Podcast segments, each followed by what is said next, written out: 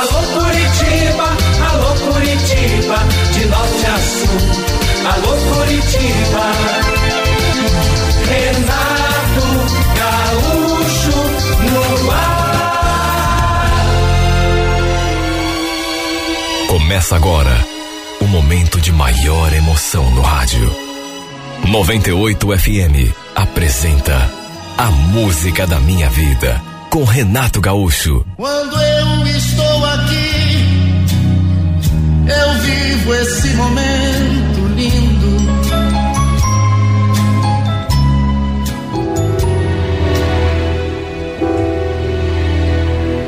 Não sei explicar, mas desde o primeiro instante em que a minha mãe entrou pela porta da nossa casa com aquele homem, que eu senti que a minha vida ia mudar para sempre. Naquela época eu só tinha 15 anos. Era só uma adolescente. Morávamos no interior, região rural.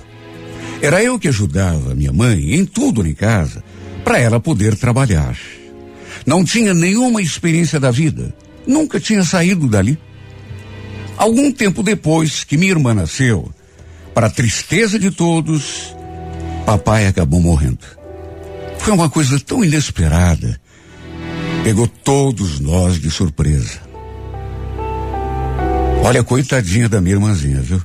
Nem chegou a conhecer o nosso pai. Tinha poucos meses de vida quando ele partiu. Quer dizer, coitadinhas de todas nós. Minha mãe, eu e minha irmã recém-nascida. Final de contas, era o pai que nos sustentava, que botava comida na mesa. Naquela situação, fomos nos virando do jeito que dava. Um vizinho ajudava aqui, outro ajudava ali, e assim a gente foi tocando a vida. Problema é que não dá para viver de caridade o resto da vida. E a minha mãe então foi obrigada a arranjar um emprego. Apesar da nossa situação ser tão precária, não posso negar, éramos felizes, nós três. Fora aquela sombra de tristeza pela morte do pai, éramos felizes, eu, minha irmã e minha mãe. E dentro das nossas possibilidades, tudo ia bem, tudo estava certo, no seu lugar, até aquele dia. Aquele maldito dia, quando minha mãe chegou da rua de namorado novo, toda feliz. Quer dizer, eu digo namorado, mas na verdade, mesmo sendo assim a primeira vez que ela o trazia ali, pro meu espanto, eh, ele já chegou para ficar.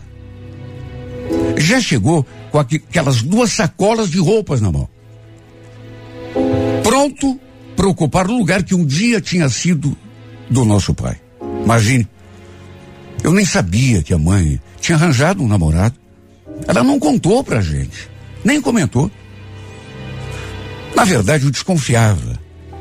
Apesar de ela nunca tê-lo levado à nossa casa antes. O fato é que não tivemos muito tempo, nem para nos acostumar com aquela ideia. Claro que todo aquele mau pressentimento que tive com ele logo na saída, só de olhar para sua cara, não foi outra coisa senão ciúme. Fiquei enciumada. Fiquei incomodada por estar vendo que a mãe finalmente tinha esquecido do pai, ou então sei lá, que eu e a minha irmã já não teríamos mais a atenção da nossa mãe. Pelo menos não voltada somente para nós duas. Éramos só nós três. E agora tinha aquela outra pessoa, aquele homem que, repito, já naquele primeiro contato, não me deixou uma boa impressão. Só que não era só isso, sabe? Não era só o ciúme. Tinha outra coisa. Algo que eu nem sabia explicar direito. Na verdade, tinha alguma coisa no olhar daquele homem que me dava medo. Eu não sabia o que era, mas eu sabia que era uma coisa ruim. Era assim um olhar de deboche, de ironia, ou sei lá, de qualquer coisa que eu não entendia. Não sabia explicar. Tudo que eu sabia é que não era coisa boa. e talvez por isso sentisse tanto medo, apesar de meus 15 anos, de ser praticamente uma criança. Além de tudo, eu era uma menina miudinha. Sabe, tinha 15 anos, mas aparentava bem menos. E juro, sentia aquele friozinho na barriga quando o via me olhando daquele modo. Logo na primeira semana que o Virgílio estava morando ali em casa, eu já senti que ele arregalou os olhos para cima de mim. Mas arregalou dessa vez de um jeito diferente. Não do jeito que eu estava acostumada. Afinal de contas, era só uma menina. Pois aquele miserável me olhava como se estivesse olhando para minha mãe com interesse, com malícia. Eu não sabia explicar ainda que era isso. Só depois fui entender. Sabe quando a pessoa fica te acompanhando com os olhos? Ele ficava me seguindo, me vigiando. Na verdade, me cobiçando. Até que uma noite, aproveitando que a mãe estava na casa de uma vizinha, participando de uma novena, esse homem se aproximou de mim bem no momento em que eu estava lavando a luz. Lembro que ele chegou assim de mansinho, como que não quer nada. Tomou um copo d'água, depois ficou por ali, só me elogiando. Você é uma menina de ouro, Lúcia. Ontem mesmo a Esther estava falando bem de você para mim. Não falei nada. Fiquei só escutando. Quando terminei de lavar a luz, fui lá para a sala e ele me acompanhou. Aí sentou no sofá e pediu que eu me aproximasse, porque iria me contar uma história. Sentei assim no sofá, do seu lado. Só que ele falou instantaneamente: Não, não. Senta aqui, ó, no meu colo. Falou aquilo e deu assim umas batidinhas na perna. Nessas alturas eu já estava morrendo de medo. Estremeci, mas acabei obedecendo. E foi então que ele começou a me alisar com aquelas mãos sujas. O fato é que apesar de ser ainda tão novinha, de não ter experiência nenhuma, eu já pressentia o que aquele safado estava querendo. Tanto que dali a pouco, assustada, acabei pulando do colo dele e correndo até o quarto. No entanto, quem disse que adiantou? Não demorou nem um minuto e o infeliz já estava ali, no quarto do meu lado, me alisando como começou a me alisar lá na sala. Acho que não preciso entrar em detalhes. E também é muito triste para mim relembrar o que aconteceu. E tudo se deu tão rápido. Já na primeira semana em que ele estava morando ali. Desgraçadamente, aquela foi apenas a primeira vez. Das tantas cenas de abuso que eu tive de suportar. Passou a ser uma coisa frequente. Sempre que tinha uma chance, ele se aproximava e começava com aquela tortura. Como se fosse pouco, ainda me ameaçava. Cuidado, hein, menina. Se você comentar alguma coisa para tua mãe, eu te mato, hein? Depois mato tua irmã e mato tua mãe também. Tá me ouvindo? Hum. Que uma menina de 15 anos, bichinho do mato, podia fazer diante de uma situação dessas. Eu ficava apavorada. E foi desse modo que tive de suportar calada todo aquele sofrimento pelo qual passei. Os abusos se tornaram cada vez mais recorrentes, por medo de que ele cumprisse sua promessa e matasse todo mundo ali em casa, minha mãe e minha irmãzinha, inclusive. Nunca contei nada para ninguém. Não tinha coragem. Tinha medo, pavor. Minha mãe, aliás, nem sonho, desconfiava de alguma coisa. Porque o infeliz do Virgílio, ele não passava de um dissimulado. Ele era muito fingido. Comigo, ameaçava daquele modo. Dizia que ia matar minha mãe, minha irmã. E eu, inclusive. Mas ele fingia bem. Enganava minha mãe direitinho. A ponto de ela nunca desconfiar do que acontecia ali dentro daquela casa. Mesmo eu às vezes me enganava com o comportamento dele, quando ela estava perto, porque era um tal de amorzinho daqui, de benzinho dali, parecia um anjo. Só que quando ela não estava, quando a minha mãe saía de perto, tudo mudava. Esse homem se transformava de um jeito que parecia até outra pessoa. Na verdade, parecia um bicho.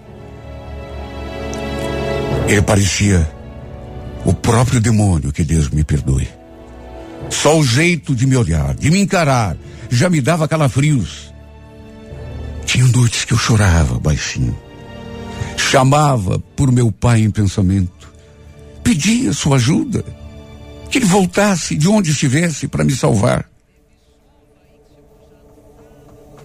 Uma noite a mãe quase o pegou fazendo uma das suas safadezas. Olha, foi por pouco. Nesse dia, nervosa do jeito que fiquei, eu quase acabei contando tudo para ela. As coisas que ele fazia comigo. Quando ela estava distante. Eu já não estava aguentando aquela vida. Até que tempos depois, minha mãe acabou engravidando. Sinceramente, foi uma coisa assim bem inesperada para todo mundo, para mim inclusive.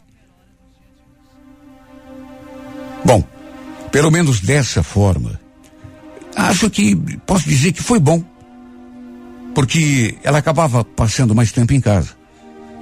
Dessa forma, eu me sentia mais protegida. Porque com a mãe em casa, já era mais difícil aquele monstro se aproveitar de mim. E depois que o bebê nasceu, aí sim eu tive um pouco de paz. Mas só um pouco. Porque ele aproveitava para se aproximar de mim quando a mãe estava no banho ou quando ia à novena. Meu irmãozinho tinha acabado de completar oito meses quando tudo aconteceu. Como já deveria esperar mas não esperava, até porque era muito criança. Nunca cheguei a pensar nessa possibilidade. Repito, o bebezinho tinha completado oito meses. Quando me deparei com a situação mais dramática do mundo, principalmente para mim. Um bichinho do mato, uma menininha de 15 anos que andava sendo abusada dia e noite sem parar. Acabei engravidando. Na época, eu já tinha completado 17 anos. Só que pelo fato de não ter experiência nenhuma, eu nem imaginava o que estava se passando comigo. Sentia coisas estranhas, mas nem de longe imaginava que já estava carregando no ventre uma criança, do mesmo jeito que tinha acontecido com a minha mãe. Como eu não sabia dessa minha condição, da gravidez, não contei nada para ninguém. E como o Virgílio continuou abusando de mim, ele mesmo acabou desconfiando. Até porque já tinha notado que eu andava sentindo mal-estar, enjoo. Um dia, me olhando de cara feia, ele perguntou: O que está acontecendo com você, menina? Não me diga que pegou barriga também. Olha, se isso acontecer, a gente vai ter que dar um jeito, viu? Era só uma desconfiança dele. Mas imagine como que eu me senti. Não apenas por saber que talvez estivesse grávida, mas pelo seu tom de ameaça. Até que depois de um tempo, eu mesma já não tinha dúvidas de que só podia mesmo estar esperando um filho. Até que demorou. Pelo tempo que ele já vinha abusando de mim. Já era para ter engravidado. Há mais de ano, quem sabe. Olha, o mundo desabou sobre a minha cabeça. Que estrutura que eu poderia ter, meu Deus. Só que mesmo assim, morrendo de medo, resolvi não contar nada para minha mãe. Foi aguentando tudo calada, sozinha. Sofrendo, inclusive, novos abusos.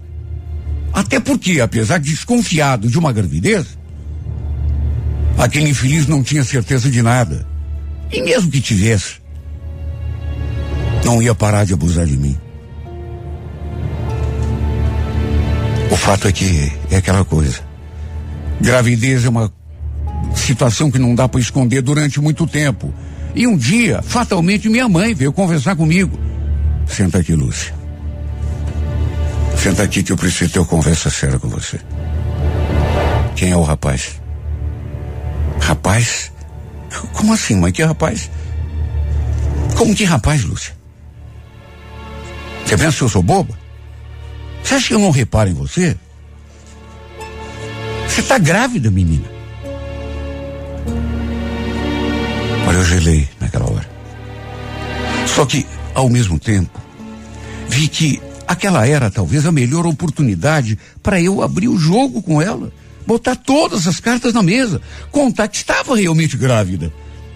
E que o filho que eu estava esperando era do marido dela. Que ele já vinha abusando de mim desde que tinha botado os pés ali naquela casa. Só que cadê coragem? Eu até tentei falar. Mas assim que pronunciei a primeira palavra, travou tudo. Eu já comecei a chorar e ela, no entanto, não aliviou. Engole o choro, Lúcia. Quero que você me conte quem fez isso com você. Que eu e Virgílio vamos lá falar com o pai desse rapaz. Seja ele quem for. Vai ter que assumir. E assumir essa criança também. Naqueles tempos, era assim que funcionava. Principalmente no interior. O homem era obrigado a assumir a mulher. Caso tivesse feito sexo com ela, só que, meu Deus, ela queria que eu desse um nome. Só que se eu fizesse isso, iria cair uma tempestade ali dentro daquela casa. O Virgílio chegou bem no momento em que ela, minha mãe, estava tentando me obrigar a falar o nome do pai do meu filho. Fico imaginando o estado em que ele não deve ter ficado, vendo o seu segredo prestes a ser revelado. Ele, inclusive, já olhou de cara feia para mim. Como que fazendo aquela ameaça que ele sempre fazia com os olhos. Depois, para minha surpresa, ele se aproximou de mim e falou aquilo. Deixa a Lúcia aí, Esther. Eu já sei quem é o cabra que mexeu com ela. Pode deixar que eu vou resolver essa situação, viu? Eu escutei aquilo e simplesmente não entendi nada. Já sabe quem é o cara. Claro que sabe. Evidente que ele sabia. Só que não entendi. Mas, pro meu espanto, naquele mesmo dia, ele trouxe um rapaz ali para nossa casa. Seu nome Cláudio. Era inclusive um sobrinho dele. Eu já lembrava de tê-lo visto uma ou duas vezes, mas não tinha assim muita lembrança. Pois eles conversaram com a mãe, sendo que eu não participei da conversa. Só os três. Depois me chamaram para fazer aquela aquela comunicação. Eu quase caí dura. Quando ouvi aquelas palavras. A gente acertou tudo aqui com o Cláudio, viu, Lúcio? Casamento de vocês vai ser por esses dias. Aí você vai morar com ele. Repito. Eu fiquei olhando para a cara desse homem, para a cara daquele rapaz, depois para a cara da minha mãe, sem entender absolutamente nada. Eu não sabia que tipo de coisa que eles tinham conversado. Eu não sabia que tipo de acordo, de combinação eles tinham feito. Mas parece que o rapaz tinha aceitado na boa se passar por pai do meu filho. Não sei se ele tinha medo ou o rabo preso com Virgílio por alguma coisa, mas ele concordou. Aliás, pelo modo como olhava para mim, devia até estar gostando daquela história. Sei lá, eu fiquei de queixo caído, me perguntando: o que está acontecendo aqui? Esse rapaz, ele nunca fez nada comigo. Ele não é culpado de nada. Ele não é o pai do meu filho. O pai do meu filho, esse.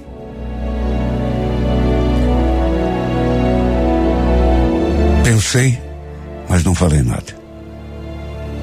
Até porque minha ficha demorou para cair. Eu fiquei zonza. Lembro que a mãe e o Virgílio saíram e nos deixaram ali para a gente conversar. Só que ficamos mudos, um diante do outro. Foi ele que acabou quebrando o silêncio depois. Perguntou para quando seria o, o nascimento do neném. Eu falei que não sabia e acrescentei. Por que você está falando isso? Por que, que você aceitou essa coisa de ser. Você não é pai do meu filho. Essa crise não é tua. A gente nem se conhece.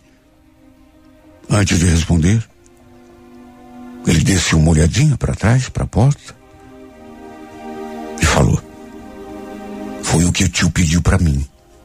Eu não tive como dizer não. Você entende? Mas como não teve? Você não é obrigado a assumir coisa que não é tua. Eu sei, mas não tem problema. Se você não quiser, eu eu converso contigo, explico para ele que você não quis e não falei nada. Até porque falar do quê? Eu estava tão abismada com tudo o que estava acontecendo que não consegui nem raciocinar direito. O fato é que esse moço passou a frequentar nossa casa direto. E a gente foi se aproximando, se conhecendo melhor. Até que chegou num ponto que, por mais louco que possa parecer, até eu parecia estar acreditando que o filho era dele.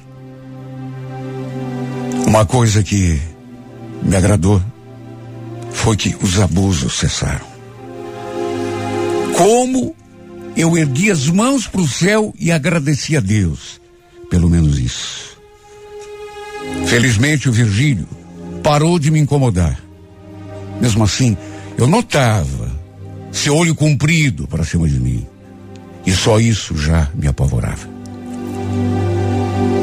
Para encurtar a história, tempos depois, fizeram um almoço para comemorar o nosso casamento. E eu então acabei me mudando para o sítio dos pais do Cláudio, onde passamos a viver como marido e mulher. Eu já estava esperando o filho dele, se ele nunca sequer ter me tocado eu sei que é a coisa mais incrível do mundo. Contando, ninguém acredita. Às vezes, nem eu mesma consigo acreditar. Mas o fato é que, com o passar do tempo, acabei me afeiçoando a ele. Até porque ele era um rapaz tão bonzinho comigo. Me tratava tão bem. Até para se deitar do meu lado na cama, ele pedia licença. Imagine. Até que tempos depois, acabei dando à luz. Foi uma gestação difícil. O parto, mais ainda. Mas felizmente tudo deu certo no final. Meu filho nasceu forte, lindo, saudável. E apesar do modo, cruel como ele tinha sido concebido, foi sem dúvida a melhor coisa que podia ter me acontecido.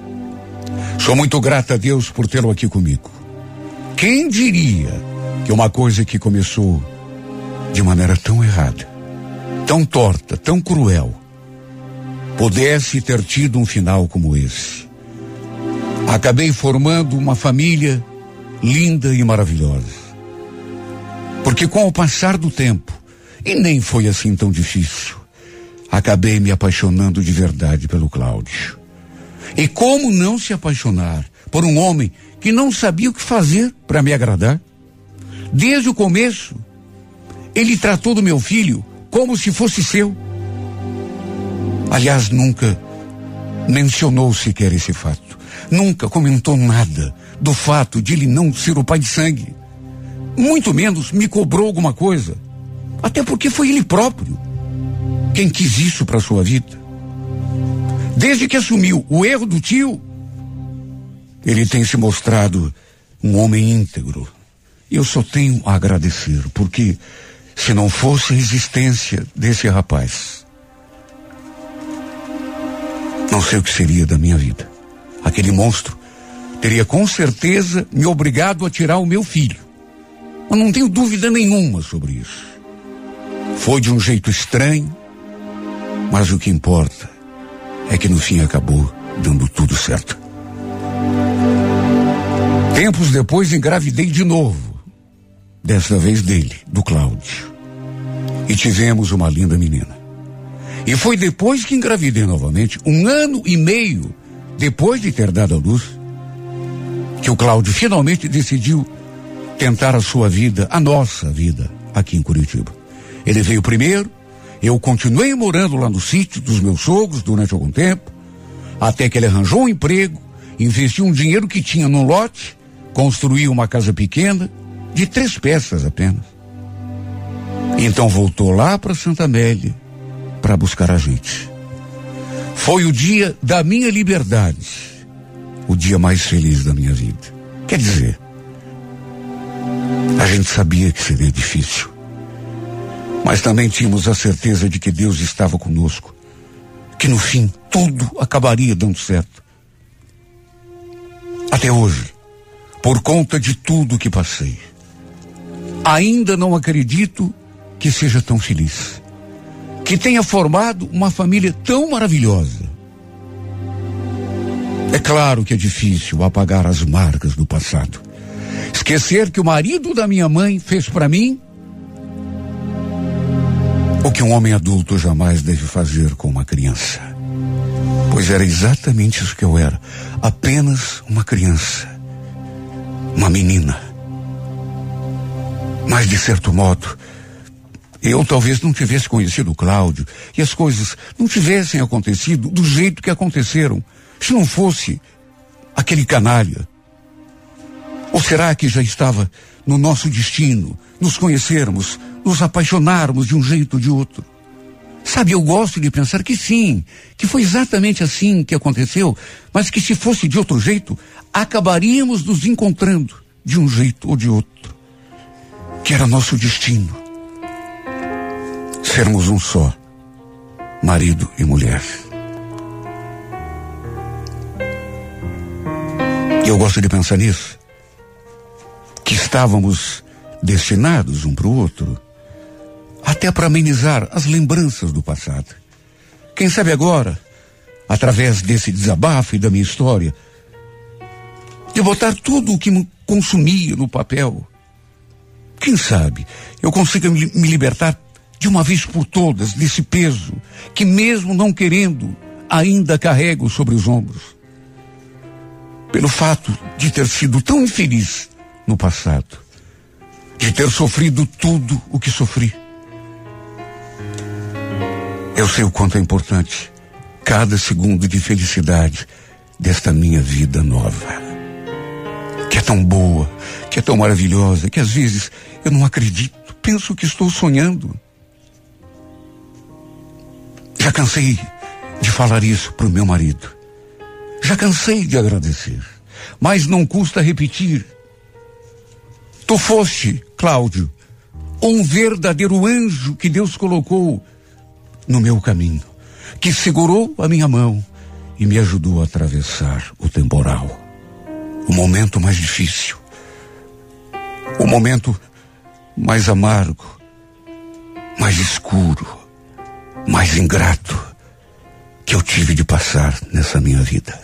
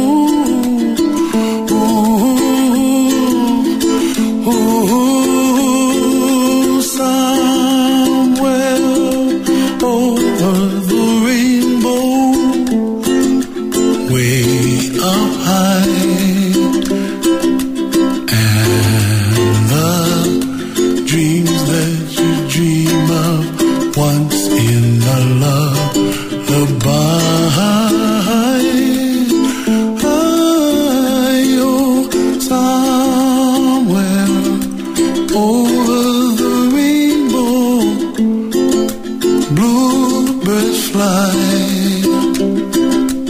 And the dreams that you dream of,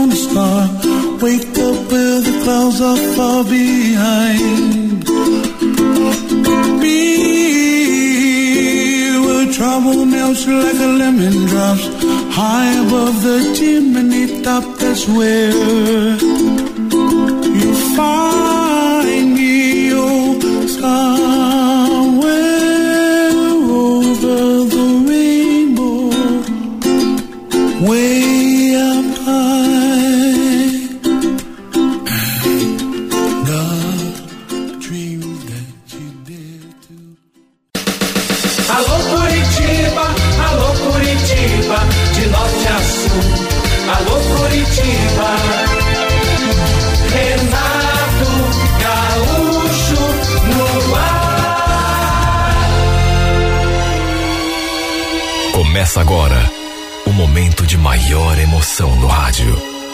98 FM apresenta A Música da Minha Vida com Renato Gaúcho. Quando eu estou aqui, eu vivo esse momento lindo.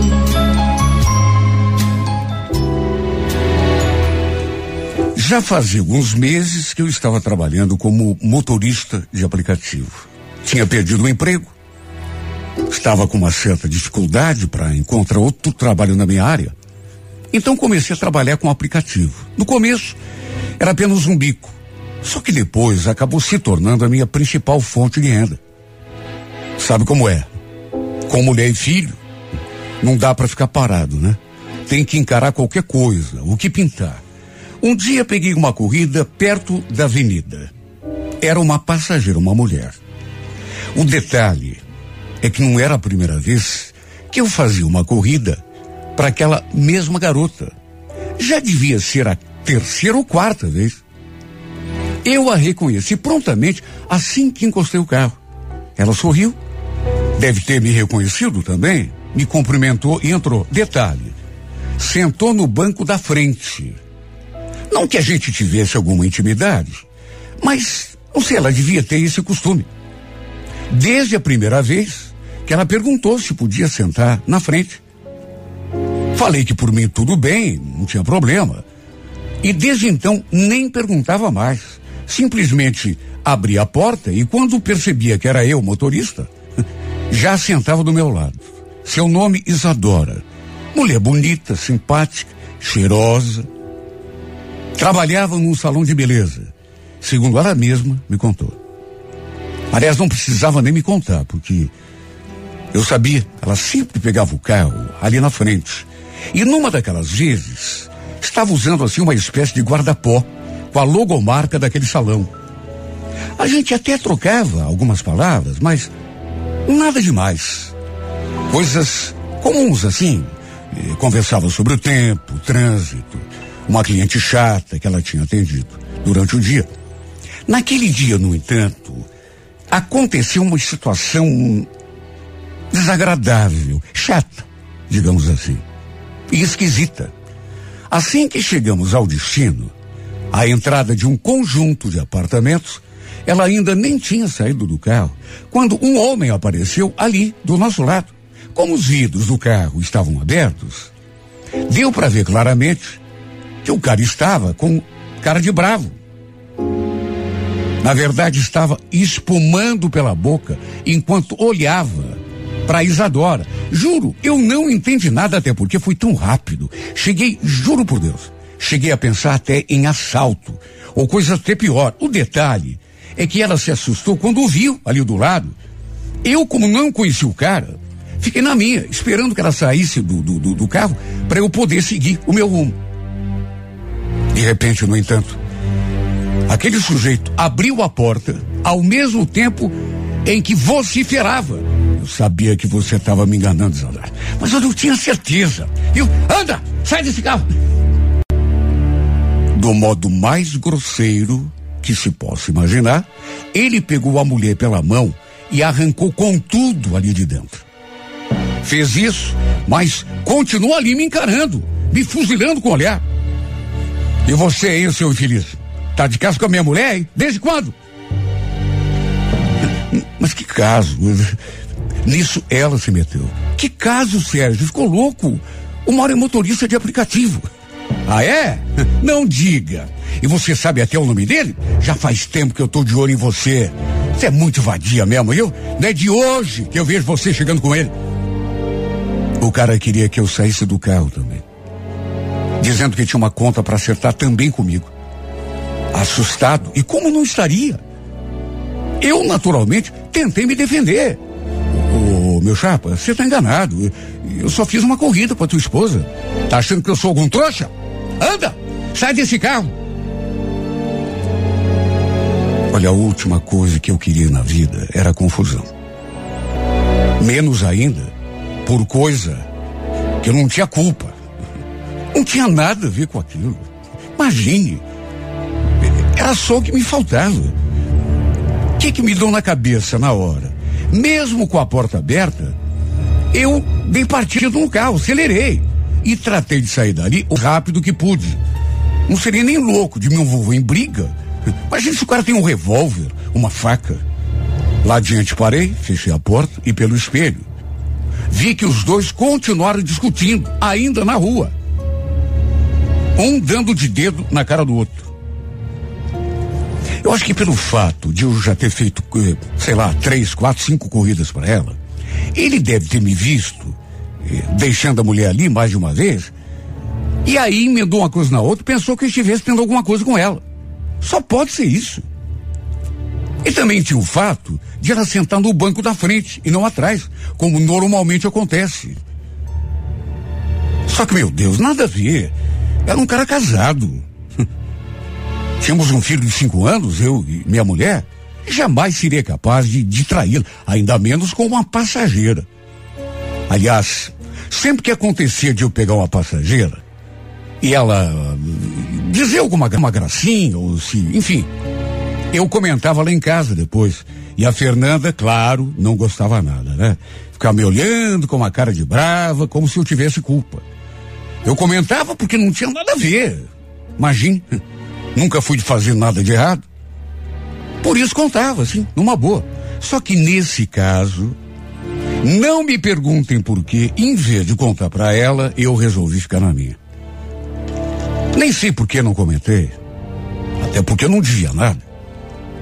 Aliás, se tivesse comentado, quem sabe não tivesse passado por outros apuros futuros. E eu digo isso porque não sei como, mas aquele cara descobriu onde eu morava e apareceu na minha casa para armar o maior circo.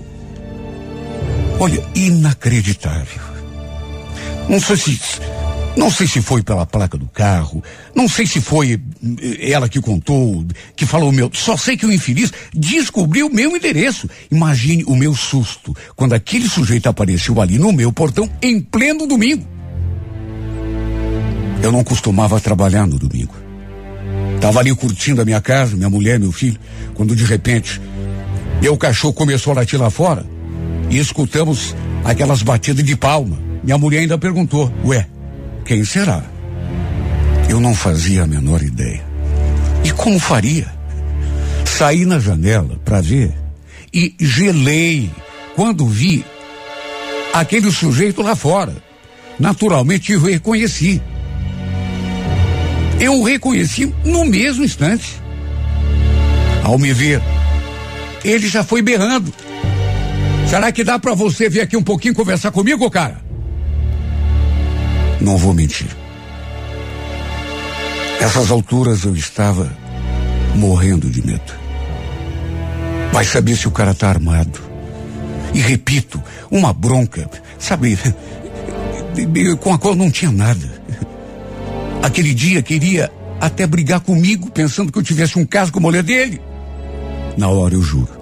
Nem pensei nas complicações com a minha mulher. Meu medo era de que ele acabasse me fazendo algum mal, ou pior, a minha mulher ou o meu filho. Mesmo com medo, acabei indo até o portão. Até porque não tinha como fugir.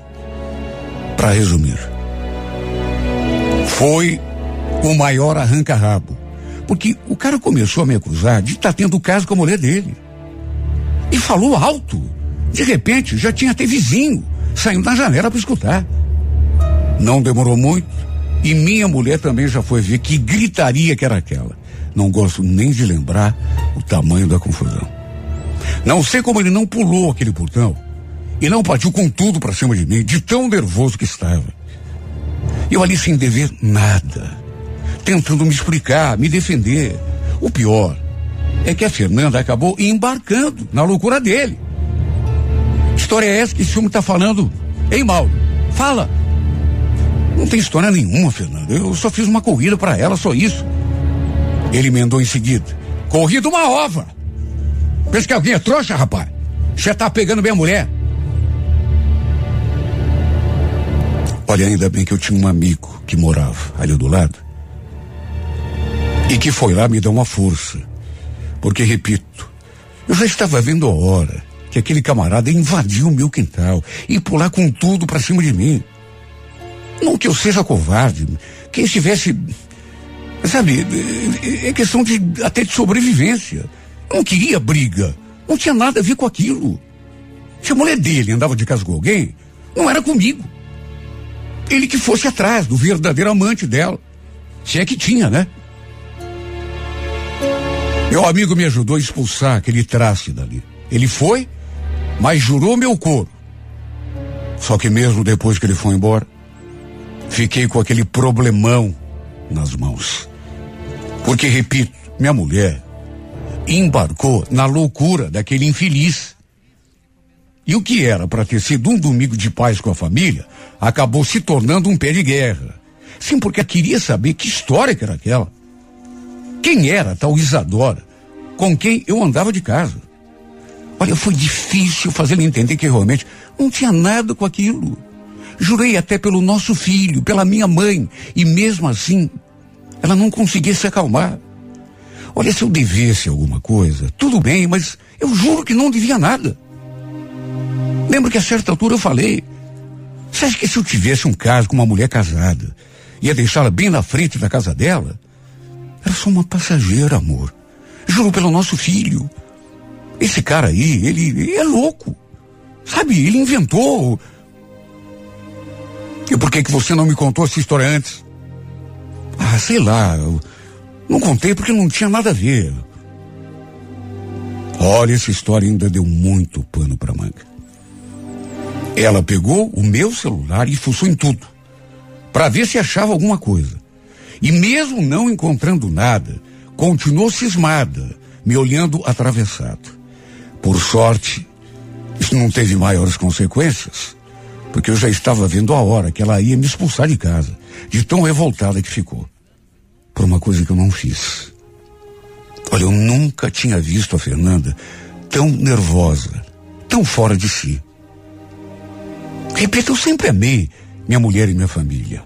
Eles eram tudo para mim. Eu não tinha motivo para correr atrás de outra mulher na rua. O fato é que, apesar de tudo, ficamos estremecidos, porque ela não se deu por vencido.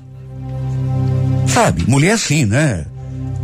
Às vezes a gente está falando a verdade, mas a pessoa não acredita. Olha, eu até cogitei registrar um boletim de ocorrência na polícia. Depois achei melhor não complicar mais ainda, deixar para lá.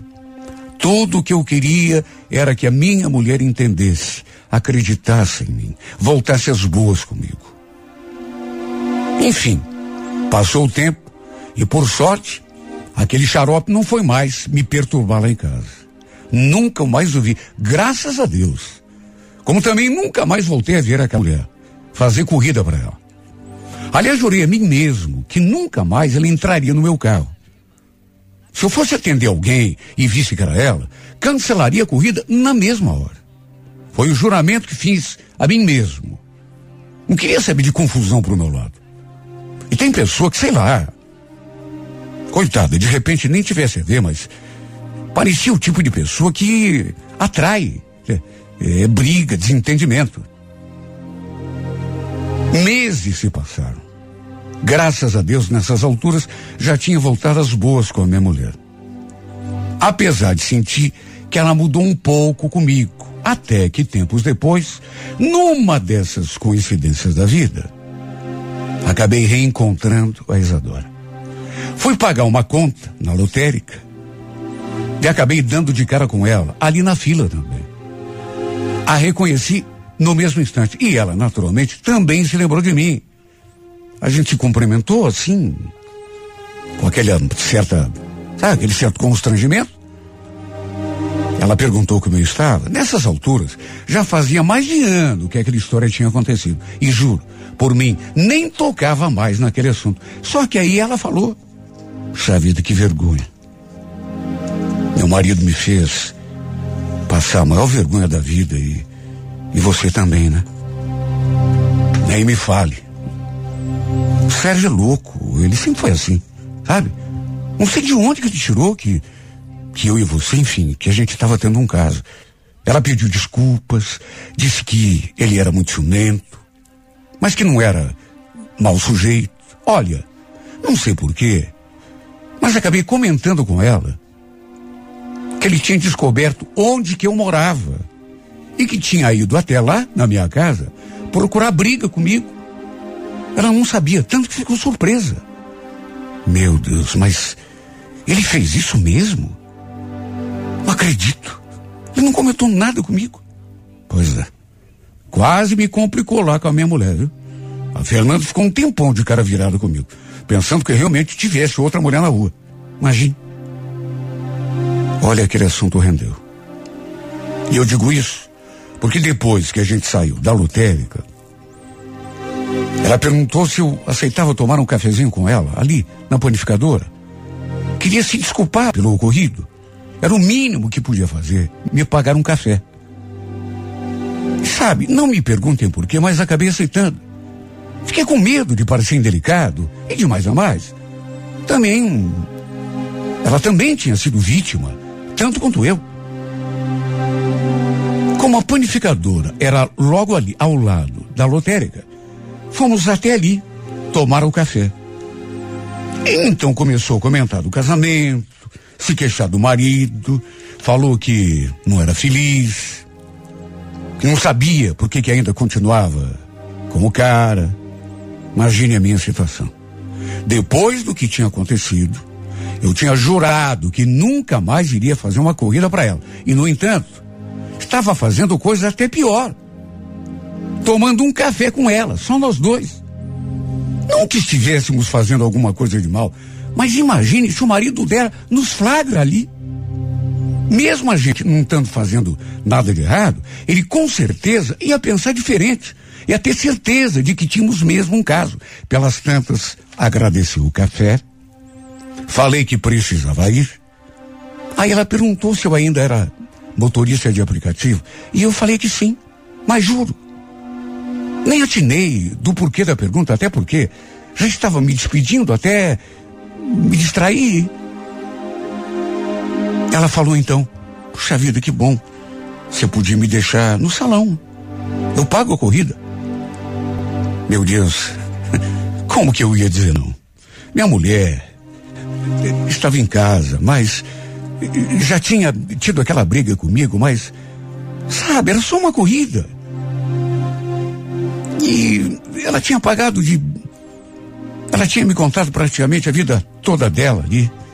Aquela mulher que eu tinha jurado, nunca mais levaria como eh, passageira no meu carro. No entanto, ela tinha sido tão gentil e estava me pedindo um favor, na verdade, nenhum favor, né? Ela pagaria pela corrida. Sei lá, fiquei com receio de dizer não. Mesmo assim, perguntei se não tinha nenhum risco, se não ia dar problema, até porque ela conhecia o marido que tinha, né? E ela falou que não, que era para eu ficar tranquilo. Enfim, era para ter sido uma simples corrida. Eu, na verdade, nem ia cobrar, mas ela fez questão de pagar.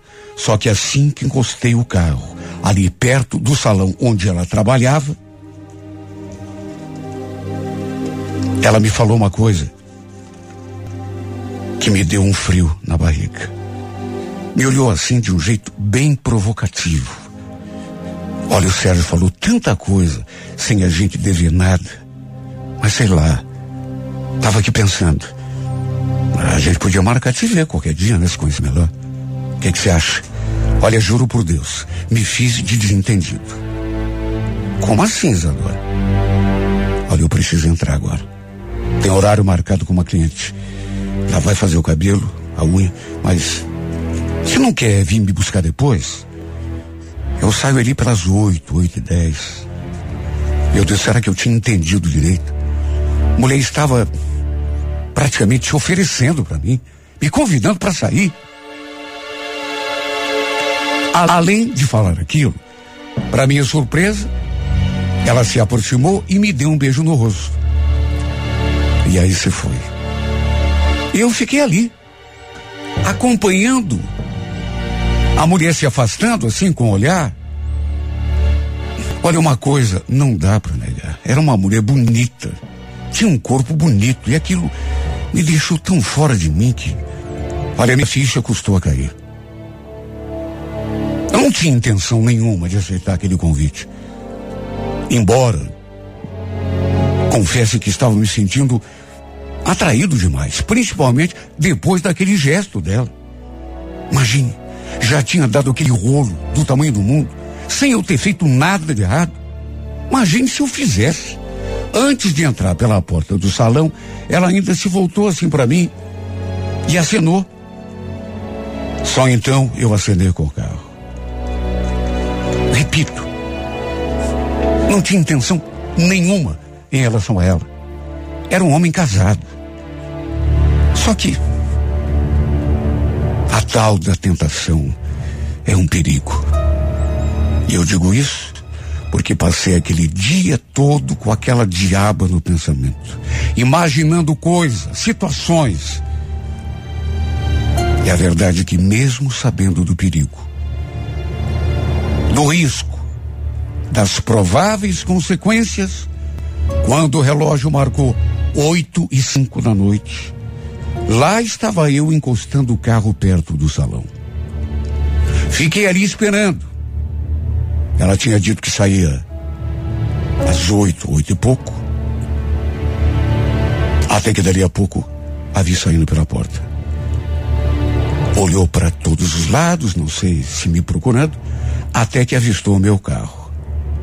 Sorriu, se aproximou e foi entrando. Me beijou, metade no rosto, metade na boca. E só falou aquilo. Puxa, pensei que você não fosse aparecer. E aí? Para onde que a gente vai? Para falar bem a verdade, eu mesmo não estava acreditando que estava ali com ela. Eu mesmo não estava acreditando que estava ali esperando outra mulher. Eu mesmo não estava acreditando ter tanta coragem, tanto sangue frio, frio tanto sangue frio para fazer aquilo. Eu nunca tinha feito nada parecido. Durante todo o meu casamento, desde que me casei, só tinha olhos para Fernanda. E mesmo depois de todo aquele rolo que deu, por causa da Isadora, e sem a gente dever nada, ali estávamos nós, prontos para cometer o pecado. Ela me olhava de um jeito. Assim que arranquei com o carro, ela já se aproximou, assim se encostou em mim, me deixando ainda mais nervoso. me deu mais um beijo no rosto. Resultado, acabamos parando numa suíte de motel.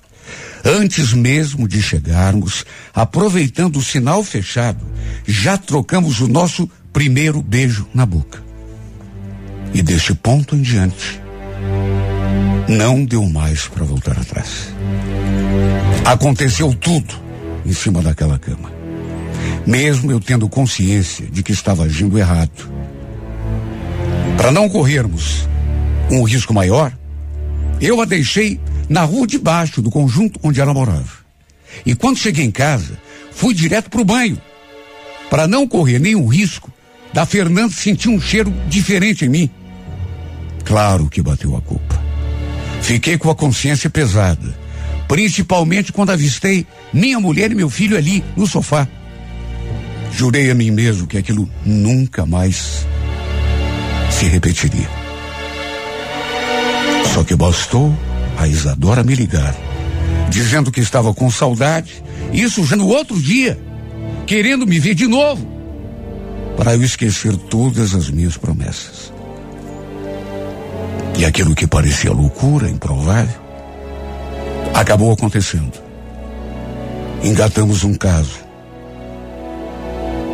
Não sei o que essa mulher fez comigo.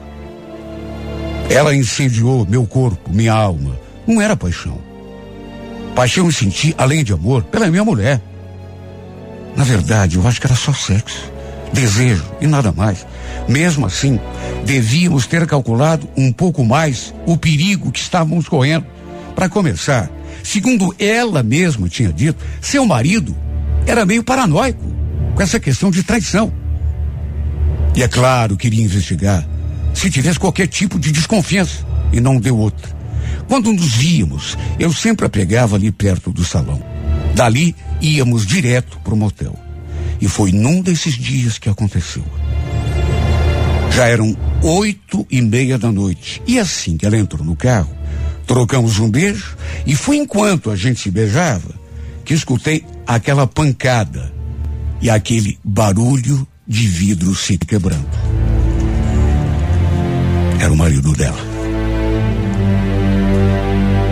Ele acabou quebrando o vidro da janela ali do meu lado. Foi aquele susto. Ela chegou a gritar. E ao me ver ali, ao lado dela, nós dois atarracados, ele me olhando com aqueles olhos, sabe, olho de criminoso? Olho de quem quer te matar? Me reconheceu na mesma hora. Tanto que falou surpreso. Você. Não, eu não estou acreditando. Seu infeliz, você vai ter o que merece. Falou e já foi me enchendo de pancada. Nem tive tempo para me defender. Levei tanta bordoada que acabei apagando ali mesmo, dentro do carro. Não vi mais nada. Quando voltei à consciência, estava fora do automóvel, deitado, sendo atendido por socorristas. O pior é que não parou por aí. Depois de me agredir, ele foi até a minha casa e contou tudo para Fernanda, tudo o que tinha acontecido. E ainda deixou um recado. Se eu me aproximasse de novo da mulher dele, não ia ficar só na sua. Ele ia me matar. Quando cheguei em casa, moído de pancada, já com uma mentira a tiracolo, para minha mulher entender por que, que eu estava todo machucado, ela já estava sabendo de tudo. E recebeu aos berros. Você não vale nada. Você não vale nada, Mauro. Suma daqui. Como não sabia que ela já estava a par de tudo que tinha acontecido, que o marido da outra, aquela, tinha aparecido e contado tudo para ela, eu ainda tentei me justificar. O que, que houve, amor? Vamos conversar. Conversar o cacete, seu desgraçado. Nunca mais me chama de amor. Não tem mais nada para conversar com você. Você já me enrolou uma vez, não vai me enrolar de novo. Eu quero que você junte os teus trapos e suma daqui.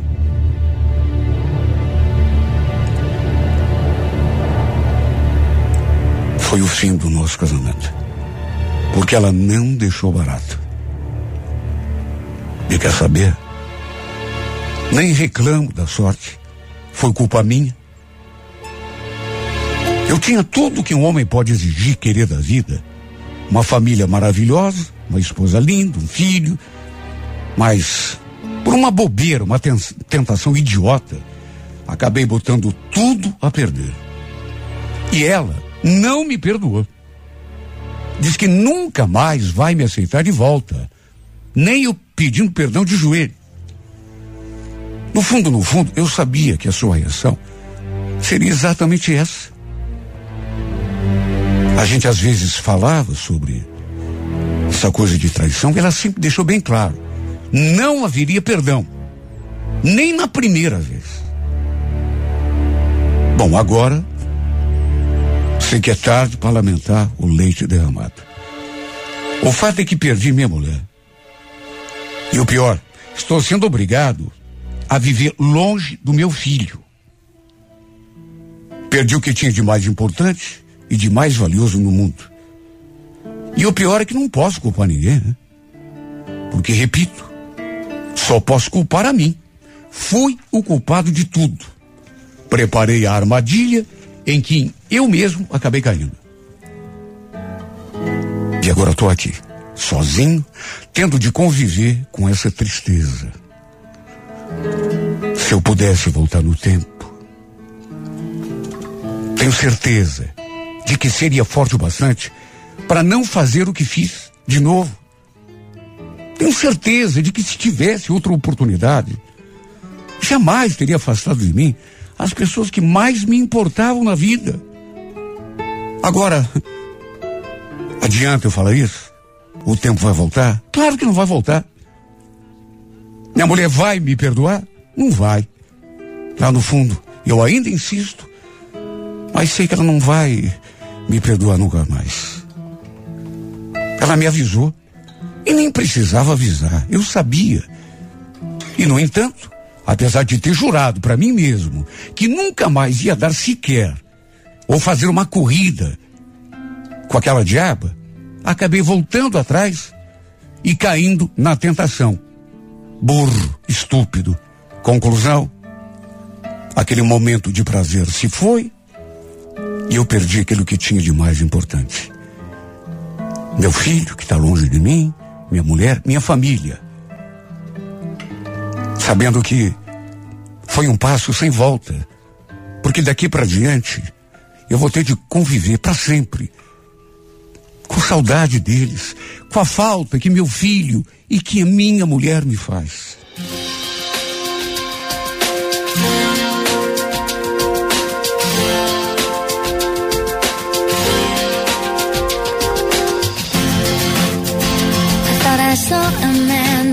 To life.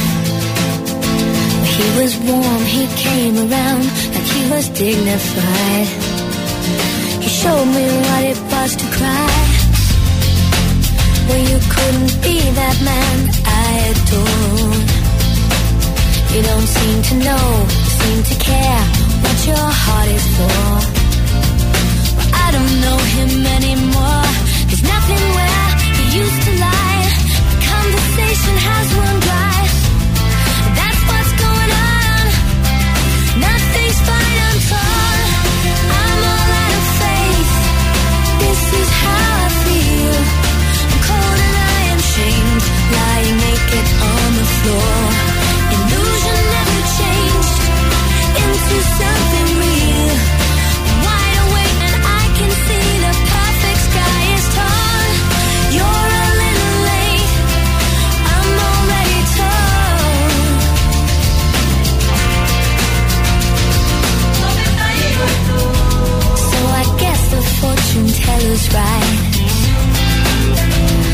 we've seen just what is there and not some holy light. It's crawled beneath my veins and now I don't care. I have no luck. I don't miss it all that much. There's just so many.